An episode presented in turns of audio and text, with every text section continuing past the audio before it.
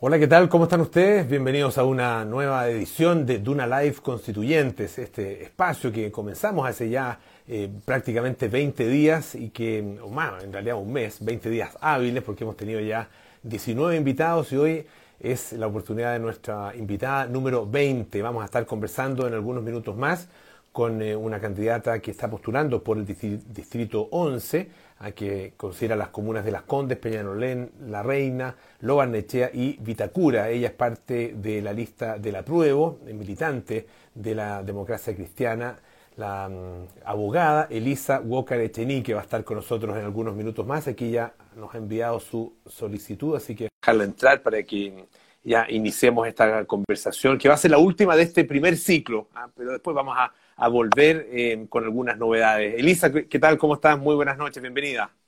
Hola Polo, gracias por la invitación y qué gusto compartir esta conversación contigo hoy en la noche. No, un gusto, un gusto para mí, yo estoy seguro que también para todas las personas que se van a ir uniendo a, esta conversación. Me imagino que hay gente que va a votar por ti, otra gente que está eh, ya pensando ah, eh, en, su decisión. y quería partir justamente por eso, porque la verdad es que, bueno, íbamos a votar en, dos, dos, días más ah, eh, originalmente, y, bueno, en definitiva, las elecciones se corrieron más de un mes van a ser el 15 y 16 de mayo, y eso significa para ustedes, la verdad que una, una situación incómoda por una parte, difícil de enfrentar por otra. ¿Cómo lo estás enfrentando tú y qué significa esta postergación de, de las elecciones eh, para tú desde el punto de vista de una candidata?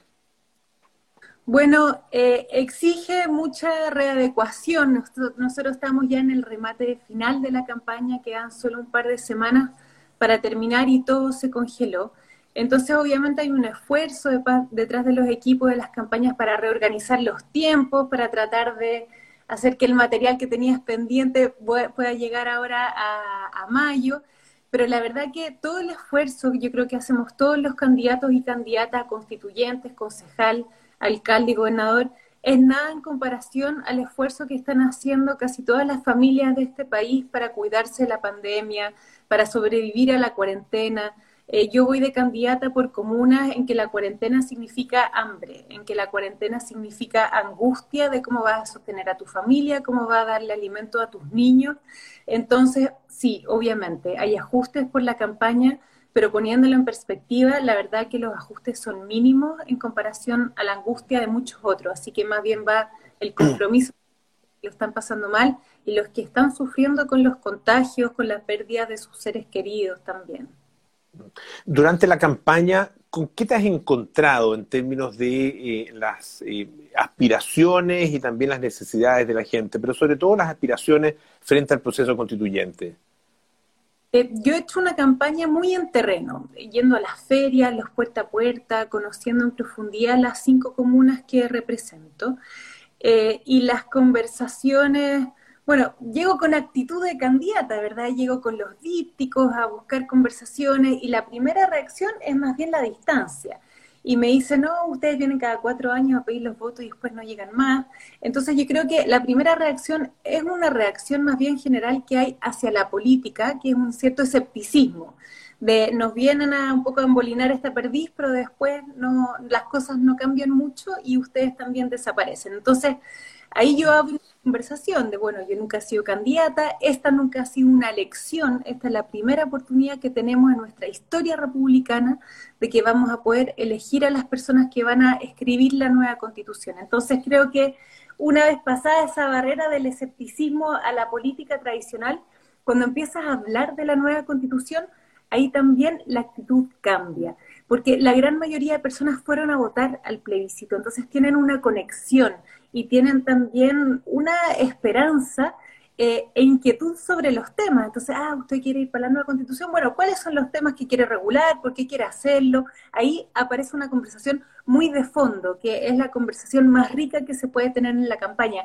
Y también una posibilidad de eh, abrir las casas y conocer la experiencia de vida de otras personas, porque esa conversación no es abstracta, no es de este país ideal que soñamos, sino que es una conversación que te muestra la vida de cada una de las personas, la preocupación por la salud, la preocupación por las pensiones, muchas conversaciones, Polo, sobre las pensiones. Miren, yo vivo acá con 80 mil pesos de pensión, con 120 mil pesos de pensión y los remedios que tengo que comprar cuestan 144 mil pesos, ponte tú. Esa es una realidad muy transversal. las familias se apoyan, que viven abuelos, padres, hijos, nietos, todo en una misma casa, en especial ahora tratando de capear la pandemia.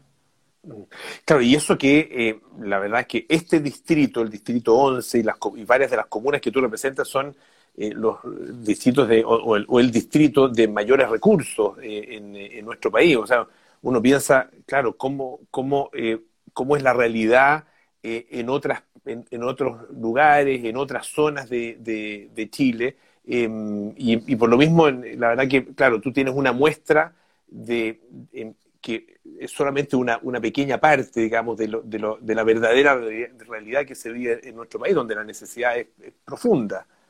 ¿Sabes qué? Yo creo que el Distrito 11 está súper caricaturizado.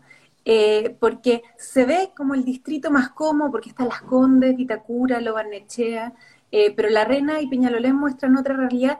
Y ojo, bien, dentro de Lobarnechea tú tienes realidades muy distintas. Entonces, más que ser el distrito más acomodado, yo diría que es el distrito que representa de mejor forma los contrastes y la desigualdad en nuestro país. O sea, si tú vas a, caminar por el pueblo de Lobarnechea, tú encuentras eh, viviendas bastante precarias, encuentras campamentos, pero cruzando el río de ese campamento tú encuentras condominios con cámaras de seguridad, eh, un mundo totalmente distinto, son totalmente distintos y lo mismo pasa también en otras partes. Entonces, creo que eso es representativo del Chile, porque ahí está el reclamo profundo detrás del estallido social también. Ese reclamo por desigualdad se vive fuertemente en el distrito que yo represento. Aquí están los contrastes.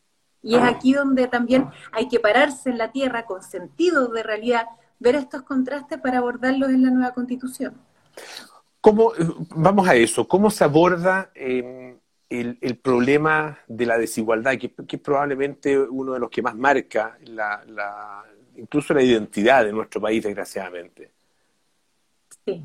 Yo creo que tiene múltiples eh, rostros esta desigualdad y la nueva constitución tiene que hacerse cargo de este reclamo desde sus múltiples dimensiones.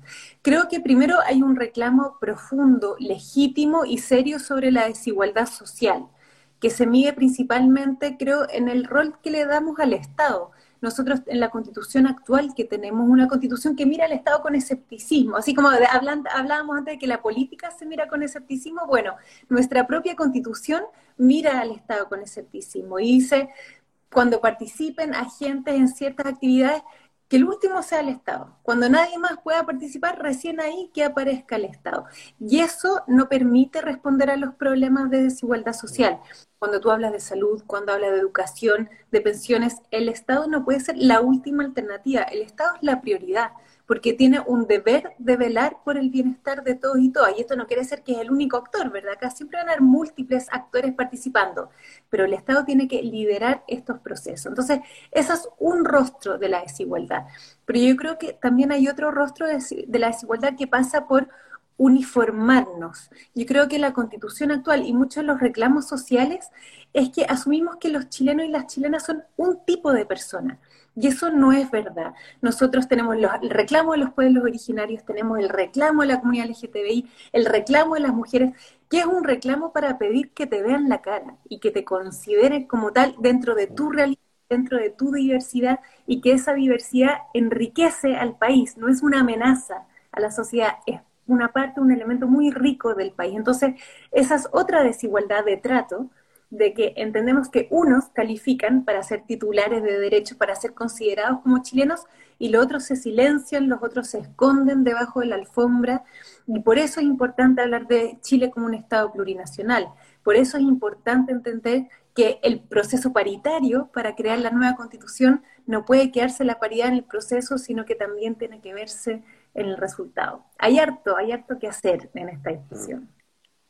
Eh, esto, obviamente, esta discusión tiene mucho, eh, muchos niveles también eh, y, muchos elementos que, es necesario definir, ah, desde, no sé, el régimen de, político, ¿no es cierto?, pasando por los derechos que se van a garantizar ah, y llegando a, a, la definición y las características de una serie de, instituciones. tú llegas a, la convención de ser elegida, por supuesto, con definiciones ya em, consolidadas, por decirlo así, de cada uno de esos elementos o em, es más bien eh, una disposición a eh, escuchar, a dialogar, a llegar a, llegar a acuerdos? Yo creo que no, no, contrastan y no se contravienen. Yo creo que tú puedes tener ideas claras y sólidas de lo que quieres construir en el trabajo, pero siempre la disposición a la apertura y al diálogo. Que la idea no sea una imposición, eh, y porque acá todos vamos a tener que abrir las ventanas y las puertas porque estos dos tercios mm. que la nueva constitución va a exigir que todos hagan un esfuerzo para ceder, pero también para defender. Entonces yo llego con ideas claras, llego ideas claras sobre el tipo de gobierno que me gustaría construir, a mí me gustaría que transitáramos de este hiperpresidencialismo que pone las decisiones sobre el hombro de una persona, que es el presidente o la presidenta de la República, a un semipresidencialismo que promueva un sistema de colaboración entre el gobierno y el Congreso Nacional. Eh, yo llevo con mis años de experiencia en el trabajo de los derechos de las mujeres para también ponerlo a disposición y yo espero, por ejemplo, que en la nueva constitución se apruebe la idea de que tengamos una Corte Suprema paritaria. Para que tengamos justicia de verdad necesitamos hombres y mujeres sentados eh, frente eh, a quienes piden esa justicia. Eh, llego con esta idea de un Estado más fuerte, del que hablábamos antes, este Estado que no está al final de la cuenta, este Estado que es prioritario, pero un Estado que se le exige también, un Estado moderno, hay que ponerle una tabla Excel al Estado para que le demos recursos, pero también pidamos responsabilidad fiscal, también pidamos información y transparencia de cómo se usan estos recursos llego con la idea del Estado de Chile como un Estado plurinacional, pero llego también con la conciencia de la crisis política y social que estamos viviendo. Y yo espero que esa conciencia sea transversal. Esta no es cualquier discusión constitucional. Esta no es una discusión atemporal. Esta es una discusión que tiene que hacerse cargo de la crisis política que tenemos, porque esta discusión es una oportunidad de darle un cauce institucional a esta crisis política. Y en eso tengo el máximo convencimiento. Yo sí creo en las instituciones y sí creo en nuestra capacidad de resolver nuestros conflictos a través del diálogo. ¿Cuánto de mm, em, institucional y constitucional tiene esa crisis política eh, actual y cuánto tiene de circunstancial? Ah, em, por, por, el tipo de gobierno, o sea, por, por, por quienes están en el gobierno y por quienes están en el Parlamento. Bueno, de nuevo, son, muchos factores, pero la constitución sí tiene un rol importante en esta crisis. Cuando tú pasas una, otra y otra legislación y en todas te dicen que son potencialmente inconstitucionales o muchas se llegan ante el Tribunal Constitucional, bueno, la misma constitución deja de tener sentido, ¿verdad? O sea, si la voluntad popular manifestada en el Congreso Nacional siempre choca con la constitución, ahí hay un dilema del cual hay que hacerse cargo. Pienso, por ejemplo, en la reforma del CERNAC, que muchas de las facultades que se le daban para fortalecer el CERNAC cayeron en el Tribunal Constitucional. La reforma laboral del 2016, que fortalecía los sindicatos, la huelga, también cayó ante el Tribunal Constitucional y muchas otras. Entonces, esa constitucionalización de los problemas, bueno, la respuesta está también en la Constitución. También hay, hay, otros, hay otros problemas porque para tú resolver de buena forma el problema de desigualdad, tienes que tener mayor amplitud para diseñar políticas públicas.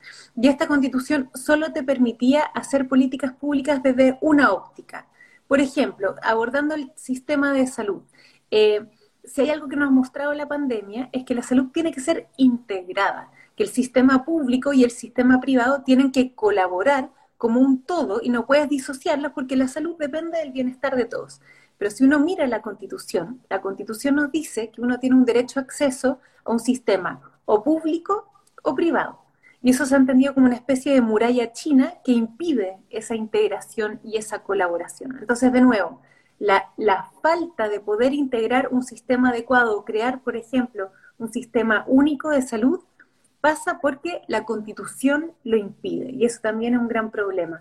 O los quórums supramayoritarios también, por lo nosotros podemos discutir ciertas maneras en materias en el Congreso, pero hay ciertas materias que eran especialmente sensibles en los 80 cuando se creó esta constitución, que exigen un quórum de tres, eh, dos tercios o cuatro séptimos, son quórum que lo que buscan es más bien obstaculizar un debate a permitir que se dé un debate. Y eso también está en esta constitución. Por eso es importante que no fuera una reforma y fuera una nueva constitución, porque son muchas las aristas que confluyen en este conflicto. Claro, en, definitiva, la, constitución del 80, pese a todas las reformas, porque tuvo harta, eh, sigue definiendo eh, un, determinado tipo de país, ¿no es cierto? Eh, ahora, ese determinado tipo de país tiene luces y sombras. Em, ¿cómo, em, y, se han expresado esas luces y sombras durante los últimos, eh, bueno, son 40 años, ya 41 años desde que se aprobó, ¿no es cierto? más allá de las condiciones en las que se aprobó, eh, pero, pero está rigiendo y en vigor durante los últimos 30 años. ¿Cómo te paras tú frente, frente a eso? Porque también, em, de alguna manera, la constitución, el proceso constituyente es respuesta eh, a lo que ocurrió a partir del 18 de octubre. Eh, pero eh, la nueva constitución va a ser respuesta a nuestra vivencia de los últimos 40, 30 años, ¿no? Ah, ¿Cómo, te paras tú frente a, esa historia? Yo creo que mm, aquí hay que pararse en la tierra con los ojos abiertos, con la conciencia histórica de lo que ha sido nuestra historia constitucional y con la mirada futuro de qué país queremos construir. Entonces, esto no es un borrón y cuenta nueva, esta tampoco es una constitución que tenga todo mal hecho y que hay que borrar todo. Por ejemplo, eh, el capítulo que regula el Banco Central, yo creo que esa es una materia esencial para la estabilidad económica, para la estabilidad monetaria del país, y es un banco central que ha funcionado bien. Entonces, yo no voy a cambiar una institución que ha funcionado bien. Sí hay que revisar aquellos aspectos que no han funcionado bien. Y si tú miras incluso la constitución actual, tú tienes normas que se remontan hasta 1828, porque toda constitución va sumando materias nuevas o va modificando, pero nunca parten totalmente de cero. Con esta hoja en blanco se caricaturizar y algunos trataron de decir, bueno, que esto desconoce nuestra historia, pero la, historia es parte nuestra, es parte de nuestra identidad, pero eso no quiere decir que haya materias que no queramos cambiar. Entonces, cambiar lo necesario eh, con los consensos adecuados, pero también eh, mantener lo que es razonable. mi, sensación, esto lo, digo eh, a partir de la, de la experiencia en, periodismo y particularmente en periodismo escrito, cuando uno se encuentra con un texto, algún artículo que está lleno de, cosas que hay que cambiar y, modificar, uno dice, no, esta cuestión en realidad hay que, hay que partir por escribirla de nuevo a lo mejor tomar muchas de las ideas que estaban, pero escribiéndola de nuevo. Y en ese sentido, eh, hay que obviamente hacerle muchos cambios o, diseñar, digamos, un texto completamente nuevo. Eh, ¿cómo, lo, cómo, ¿Cómo ves tú ese proceso? Ah, eh, desde un punto de vista ya incluso más práctico, ¿cómo, cómo se hace ah, una, una nueva constitución van a ser 155, 155 eh, integrantes, ¿no es cierto? Y por lo tanto eh, van a tener que buscar fórmulas para ponerse de acuerdo. Bueno, eh, está el texto actual que obviamente es un antecedente importante de revisión. Están las constituciones pasadas, que también hay que revisarla, en especial la de 1925, que yo era una, creo que era una constitución que sí entendía este rol prioritario, preponderante del Estado y que borró la constitución del 80. Está el proyecto de reforma constitucional que se presentó durante el gobierno de la presidenta Bachelet. Entonces, y también otros insumos. ¿Y a qué voy con esto? Hay para revisar. Eh, pero también en derecho el lenguaje importa y las palabras importan. Entonces, yo creo que a veces es, verdad, cuando tú dices, bueno, yo escribo algo que, que si me obligan a tener otros antecedentes en la mano, a veces queda como pegoteado o queda sin sentido, a veces no tienes la libertad de decir algo de cero. Pero creo que en derecho también, y lo digo como abogada, hay que tener la responsabilidad también de usar un lenguaje jurídico, porque las palabras crean realidades, crean responsabilidades para el Estado, y no solo tenemos las constituciones, tenemos los tratados internacionales, por ejemplo, que esta nueva constitución tiene la obligación de respetar. Ahí también hay un lenguaje del cual hay que hacerse cargo. Entonces, la forma en que lo escribamos, obviamente que tiene que tener libertad, por algo es una nueva constitución, pero el uso de las palabras también tienen historia, tienen jurisprudencia, tienen un sentido del cual no hay que desconocer, sino que también hay que apropiarse. Entonces ahí hay que buscar un sano balance, un sano equilibrio. ¿Y cómo sería, em, obviamente no te pido la redacción exacta, pero cuáles serían las ideas contenidas en, el, en, un, en un artículo primero de la Constitución? Bueno, eh, el artículo primero de esta constitución dicen que las personas nacen libres, iguales en dignidad y yo creo que esa es la inspiración que debería marcar todas las constituciones. Yo creo que si hay algo claro que debería tener la nueva constitución es apropiarse de la palabra dignidad.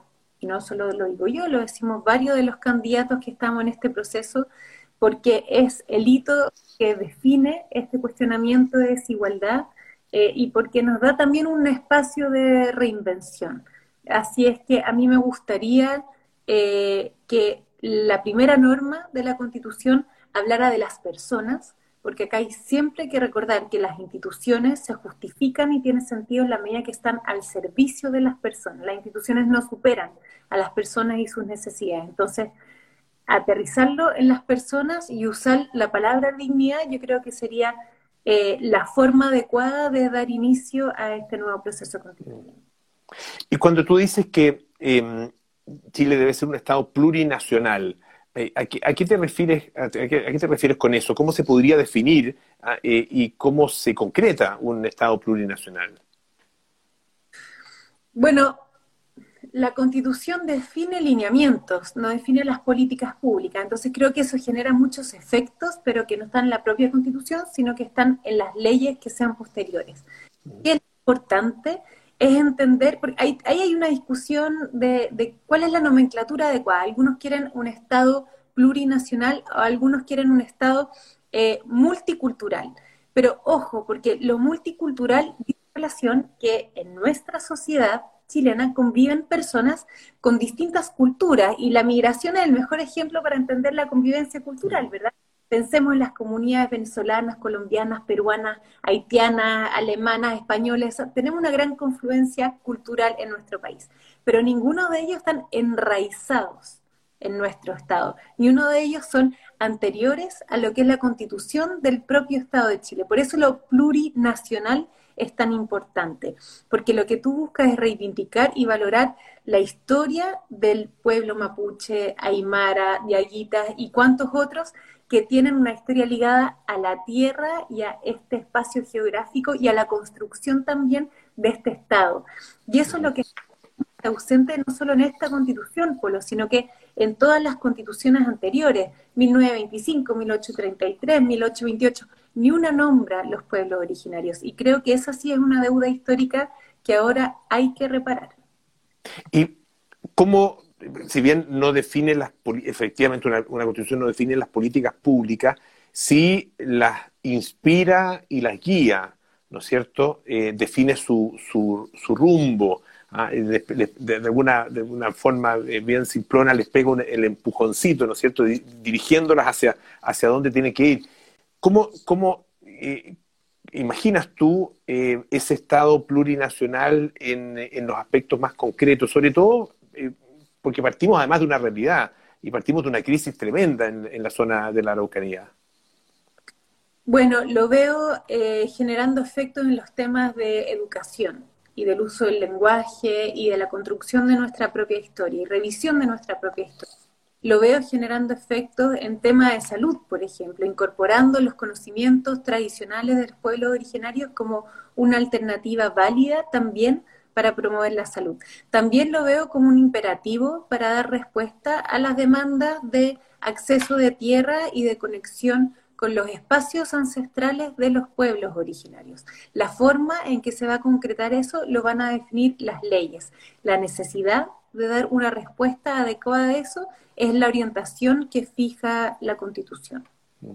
Pero un Estado unitario, en definitiva, no, no, somos un, somos un Chile no desaparece, pero sí reconoce que existen distintas naciones que conviven en este Estado y también tú les reconoces ámbitos de autonomía en toma de decisiones que atañen a las propias comunidades. Ahora, esto tampoco es nuevo. Nosotros tenemos suscrito el convenio 169 sobre pueblos originarios que reconoce estos espacios y esta valoración. Entonces, tampoco es que vayamos a crear algo totalmente ajeno. Lo que pasa es que le vamos a dar un rango constitucional del cual hoy día carece y eso exige tomártelo con mayor responsabilidad también. Hablábamos también del, eh, sistema político, ¿no es cierto?, del régimen político. Em, ¿Qué pasa con eh, el, eh, sistema electoral? Ah, que van las dos cosas muy de la mano y, según algunas personas, parte de la crisis política que tiene hoy día Chile no solo es el hiperpresidencialismo, sino que también el sistema electoral y el, y el efecto que tuvo de atomización de los partidos. Bueno, de parte del sistema electoral, creo que la gran dificultad que tenemos ahora es la fragmentación de eh, las tendencias políticas que se manifiestan al interior del Congreso, porque eso genera que haya una gran dispersión de votos y te permite, o sea, hace que sea más difícil lograr mayoría. Imagínate más las supramayorías que están reguladas en la Constitución, ya casi es una ilusión, ¿verdad? Eh, o una imposibilidad total. Entonces, este semipresidencialismo del cual yo hablaba antes, yo creo que también tiene que ir de la mano con una reforma al sistema electoral. No para eliminar el sistema proporcional, yo creo que el sistema proporcional también da ventajas a nuestro sistema que no lo daba antes el binominal. El binominal nos polarizaba también y nos obligaba a creer que eh, las organizaciones políticas se agrupaban solo en dos grandes grupos, que es una gran ilusión. Yo creo que la política en nuestro país se construye más en tres tercios que en estos dos polos. Pero dentro del sistema proporcional, lo que sí creo importante es asegurar que los partidos políticos tengan mayor representación en el Congreso Nacional para poder tener representantes. Porque efectivamente cuando tú tienes representantes con muy pocos votos y con partidos, o tienes partidos políticos que ni siquiera tienen representantes en el Congreso Nacional, eso dispersa en forma excesiva el sistema político. ¿Qué, ¿Qué efecto te gustaría que tuviera un cambio en el sistema electoral? En la conformación del, Parlamento actual y en las características de los parlamentarios? Bueno, en la conformación, esto que te decía recién, ¿verdad? De obligar que los partidos políticos tengan un piso, no sé qué porcentaje, que discutirlo, pero sí que sea un piso razonable de representación para asegurar cierta coherencia, a pesar de que valores la diversidad de proyectos políticos. Pero sí creo también que hay que avanzar en otras medidas. Hablábamos antes del reconocimiento de Chile como un Estado plurinacional. Este proceso constituyente incluye escaños reservados, que eh, también es algo inédito en nuestra tradición, no en el derecho comparado. También creo que se puede discutir la posibilidad de tener escaños reservados en el Congreso Nacional. Y también creo que va a haber una discusión muy importante sobre si promover o no la paridad en la conformación del Congreso Nacional, porque lo que tenemos nosotros ahora es un sistema que incentiva la participación de las mujeres a través de cuotas en las candidaturas, que los políticos están obligados a no tener menos de 60, 40% es la proporción que se les obliga a las listas, pero otra cosa es el resultado. Y este proceso eh, constituyente justamente construye la paridad en el resultado sabemos, no sabemos quiénes van a ser las personas, pero sí sabemos que van a haber 50% hombres, 50% mujeres en la integración de este, eh, de este convención, de esta convención paritaria. Entonces, esa también va a ser otra discusión que se da en el Congreso Nacional y yo ahí estoy obviamente dispuesta eh, a discutirlo y también a apoyarlo. Yo creo que la voz de las mujeres es importante y la voz de las mujeres, Polo, se ha silenciado a lo largo de nuestra historia y lamentablemente todavía siguen espacios de exclusión. Yo ayer tenía un debate constitucional sobre género y las preguntas que hacía el público me decían, bueno, pero ¿por qué tantas leyes en favor de las mujeres? ¿Qué tienen las mujeres? Esto además cuestiona sus capacidades. Lo que decimos muchas es que capacidades tenemos y hay muchas mujeres. que tienen capacidades para estar en distintas áreas. El problema es que no nos consideran, no nos sientan en la silla, no nos permiten estar en la mesa. Entonces no es que bajemos las capacidades, es que abramos las puertas, las ventanas y si queremos además una forma distinta de hacer política, también es importante renovar los actores e incorporar las mujeres automáticamente te asegura también una renovación de los participantes. Cuotas, por ejemplo, en, el Congreso, cuotas en el gobierno, cuotas em, em, exigibles en, no sé, en las empresas, en directorios, etcétera. Eh, eh, de, eso está, o sea, eh, a, eso te estás refiriendo o, no necesariamente en todos los ámbitos? A ver, yo soy una gran promotora de las cuotas. Yo incluso soy consejera del Colegio de Abogados y desde el Colegio de Abogados fui parte de las mujeres que llegamos más con 100 firmas para pedir que hubieran cuotas en el Colegio de Abogados. Y soy eh, una convencida de que las cuotas permiten hacer un cambio cultural, que las buenas palabras o las declaraciones no lo hacen. Y hemos visto todo tipo de ejercicios, pues lo hemos visto, por ejemplo, lo que se hizo a principios de este gobierno con la ministra Isabel Pla, cuando era ministra de la Mujer, que ella dijo, hablando de las empresas privadas, dijo, bueno, yo no voy a promover cuotas, pero si las empresas me dicen que no hay mujeres en los directorios porque no hay mujeres capacitadas, yo les voy a preparar a todas las empresas una lista con 200 mujeres, con 300 mujeres, con 400 mujeres que tienen los títulos profesionales, que tienen la trayectoria, que tienen la experiencia, tienen todo lo que quieran en un directorio para que las incorporen. Y ese ejercicio, la verdad, es que aumentó la cifra en forma insignificante.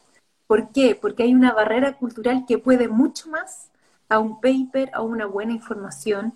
Entonces, eh, yo soy una promotora de las cuotas, tanto en el mundo público y como privado. Y yo creo que en especial en el mundo privado, entre sigan, en la medida que sigan resistiéndose a la incorporación de las mujeres, bueno, ellos mismos van a dar la mejor respuesta para dar cuotas. O sea, cuesta entender que el día de hoy tú tengas empresas que no tengan mujeres dentro de los directorios. Y también directora de un diplomado de diversidad e inclusión que crea el lado Ibáñez justamente para promocionar estas materias. Entonces uno habla con los profesores, la literatura está ahí, la cifra está ahí, está claro que la diversidad en la conformación de una organización siempre mejora la organización, pero la barrera cultural puede más. ¿Cómo ves eh, la participación eh, de la gente, de la ciudadanía, en este proceso, una vez que ya esté instalada la convención? La participación no se agota en la elección. La participación es el vehículo de legitimación de este proceso y eh, la participación ciudadana es fundamental porque aquí tenemos esta crisis social de la que hablábamos antes, de la desigualdad, pero tenemos una crisis política también, que es el distanciamiento que existe entre las instituciones y las personas, o la falta de legitimidad que tienen las instituciones en este momento. Entonces, ¿Qué hacer? Es mantener el proceso abierto a la discusión de la participación ciudadana. Primero, compromiso de los constituyentes de que sigan vinculados directamente con los territorios que representan. También abrir espacios de audiencias públicas para que esta no solo sea una conversación entre los constituyentes, sino que haya la posibilidad de escuchar distintas personas que quieran promover sus puntos de vista. Pero a mí también me gustaría que hubiera una instancia parecida a, los ELA. Yo no sé, Polo, si tú tuviste la posibilidad de ir a los encuentros locales autoconvocados que se organizaron durante el gobierno de la presidenta Bachelet, pero era una metodología que agrupaba personas que al principio era un grupo de amigos que podía juntarse en una casa, pero que tenía preguntas, ¿qué es lo que busca la Constitución? ¿Qué es lo que piensa sobre los principios, sobre los derechos, sobre las instituciones? Y ese ejercicio te apropia del proceso mismo y te hace entender la importancia del proceso. Yo creo que es importante que hayan, no sé qué metodología, pero que ojalá hayan instancias donde no solo el foco esté en la Convención Constitucional, sino que esta sea una discusión que se acompañe a todo nivel, a grupos de amigos, grupos de familia, para que se entienda también la trascendencia de este momento. Eh, hay algunas personas que dicen que tiene que haber eh, ciertas instancias eh, reservadas ¿ah? de, conversación a puertas cerradas. ¿ah? Em, ¿Tú crees que debe ser así? ¿Hay algún espacio para que eso exista? No, no. Yo creo que esta crisis política que tenemos no resiste eh, ni secretismos ni reservas. Yo creo que todas las audiencias que se hagan en esta convención tienen que ser públicas, tienen que ser transparentes, tienen que ser transmitidas, así como funciona el Congreso Nacional. Si uno se mete a la página web del Congreso Nacional, tú puedes ver cada comisión, las audiencias que existieron, los materiales que han archivados, también ver las discusiones del plenario ¿Por qué acá vamos a tener reserva? Obviamente que van a existir otros espacios de conversación, ¿verdad? Esto no va a ser una especie de reality show, una cámara que persiga todo el día los constituyentes, pero en las instancias de discusión tiene que haber una apertura al público. Esa es una mínima demanda de transparencia y de resguardar la legitimidad del proceso. Eh, desde, el, desde el Partido Comunista eh, llamaron en un momento a rodear la Convención Constitucional. Em, no, sabemos específicamente a qué se refieren con eso, pero uno, uno entiende, lo entiende, lo pueden entender de manera benevolente, digamos, diciendo, ah, hay que, están llevando a la ciudadanía a que, a que esté pendiente, atenta y participando. Y de una manera eh, menos benevolente, eh, eh, uno lo puede interpretar como una, una especie de, coerción de parte de ciertos grupos, que van a ser grupos de interés sin duda, hacia eh, los integrantes de la Convención Constitucional. Entonces, uno dice, bueno, ¿cómo, ¿cómo, las personas que integran la Convención van a efectivamente poder mantener su, su independencia y su autonomía de criterio, ah, definitivamente?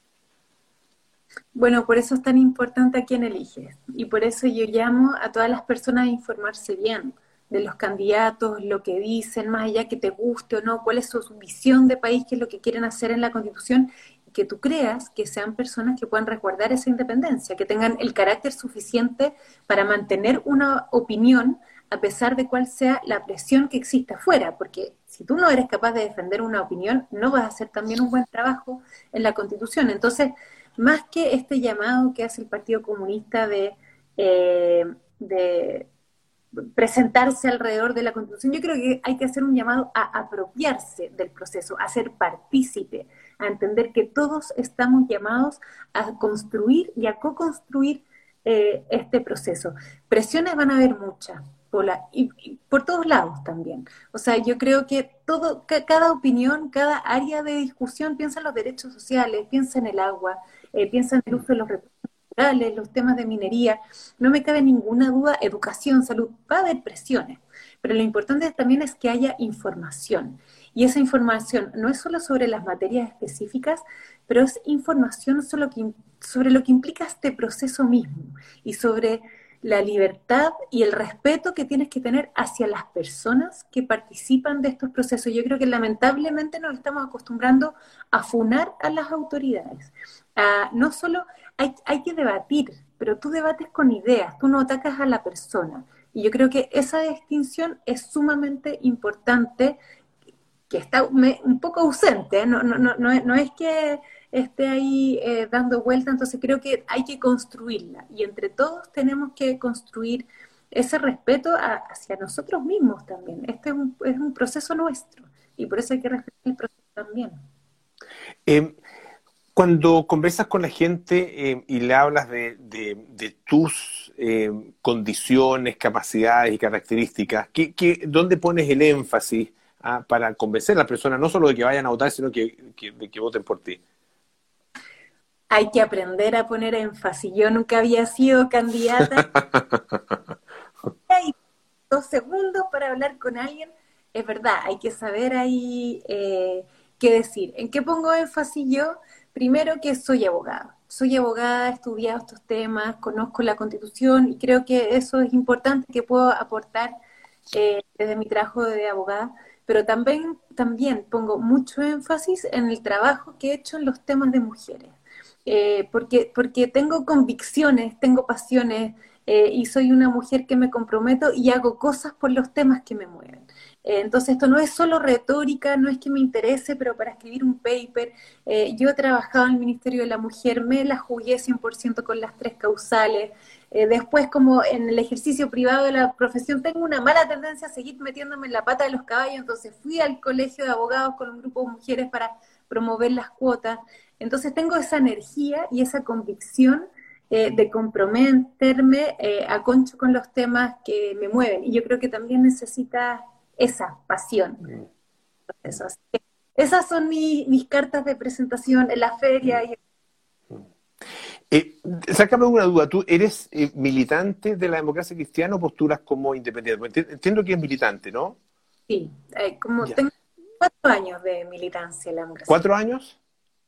Sí. ¿Por qué militas eh, ¿Y qué significa para ti militar en un momento donde la militancia política, la pertenencia a un partido eh, está tan cuestionada porque están muy cuestionados los partidos políticos? Porque la política es importante, pero la política no es un juego de uno ni de dos. La política es un proceso colectivo. Y por más desacreditados que estén los partidos políticos, yo creo que es el espacio donde tú trabajas en forma colectiva las ideas. Entonces, por eso milito. Y a, pesar de lo difícil que es a veces militar, sí tengo la convicción de que es importante hacerlo, de que estos son procesos colectivos y que también hay cosas que se pueden cambiar por dentro. O sea, si yo espero el mundo ideal para tomar decisiones, no tomaría muchas decisiones en esta vida. Que soy una militante y convencida de que los partidos políticos cumplen un rol fundamental en la democracia. Y eso, eh, en, tus conversaciones con la gente en la, en la campaña, ¿aparece como, como un tema? Ah, porque, ¿sí? Me lo preguntan, sí. Me lo preguntan ya. Ah, ya. ¿Y de qué partido político usted? No, sí, me lo preguntan siempre, y respondo. Soy Sí, porque hay una inquietud política también, porque las personas son inteligentes, porque entienden que no da lo mismo, eh, porque todos pueden decir queremos un mejor país, queremos que esto salga bien, pero no da lo mismo cuál es tu posición política para entender desde dónde quieres construir. Así que la pregunta política ahí es súper importante. Ahora, la, la, la, DC, la democracia cristiana, eh, bueno, tiene una, larga historia, una acontecida historia. Eh, ¿cómo, cómo, la ves, ¿Cómo la ves hoy día en, este espacio y este contexto donde está tan, tan tironeada, ah, eh, por, ser un partido de centro en definitiva, ah, y, tan tironeado hacia, hacia distintos lados? Bueno, yo creo que no hay partido que no tenga una acontecida historia, así que como buen partido político es uno más, es su propia historia. Ahora, la democracia cristiana no es un partido de centro, es un partido de centro izquierda. Y yo creo que esa, ese domicilio político también es claro y es desde ese domicilio político desde que desde ahí se construye y desde el cual yo me siento además muy cómoda y muy partícipe. Me gusta este espacio de la centroizquierda, me encuentro que es un espacio que entiende mejor eh, las estructuras sociales y las estructuras que oprimen, ¿verdad? Y entender el rol importante del Estado, pero es un espacio también que te permite construir puentes y te permite dialogar.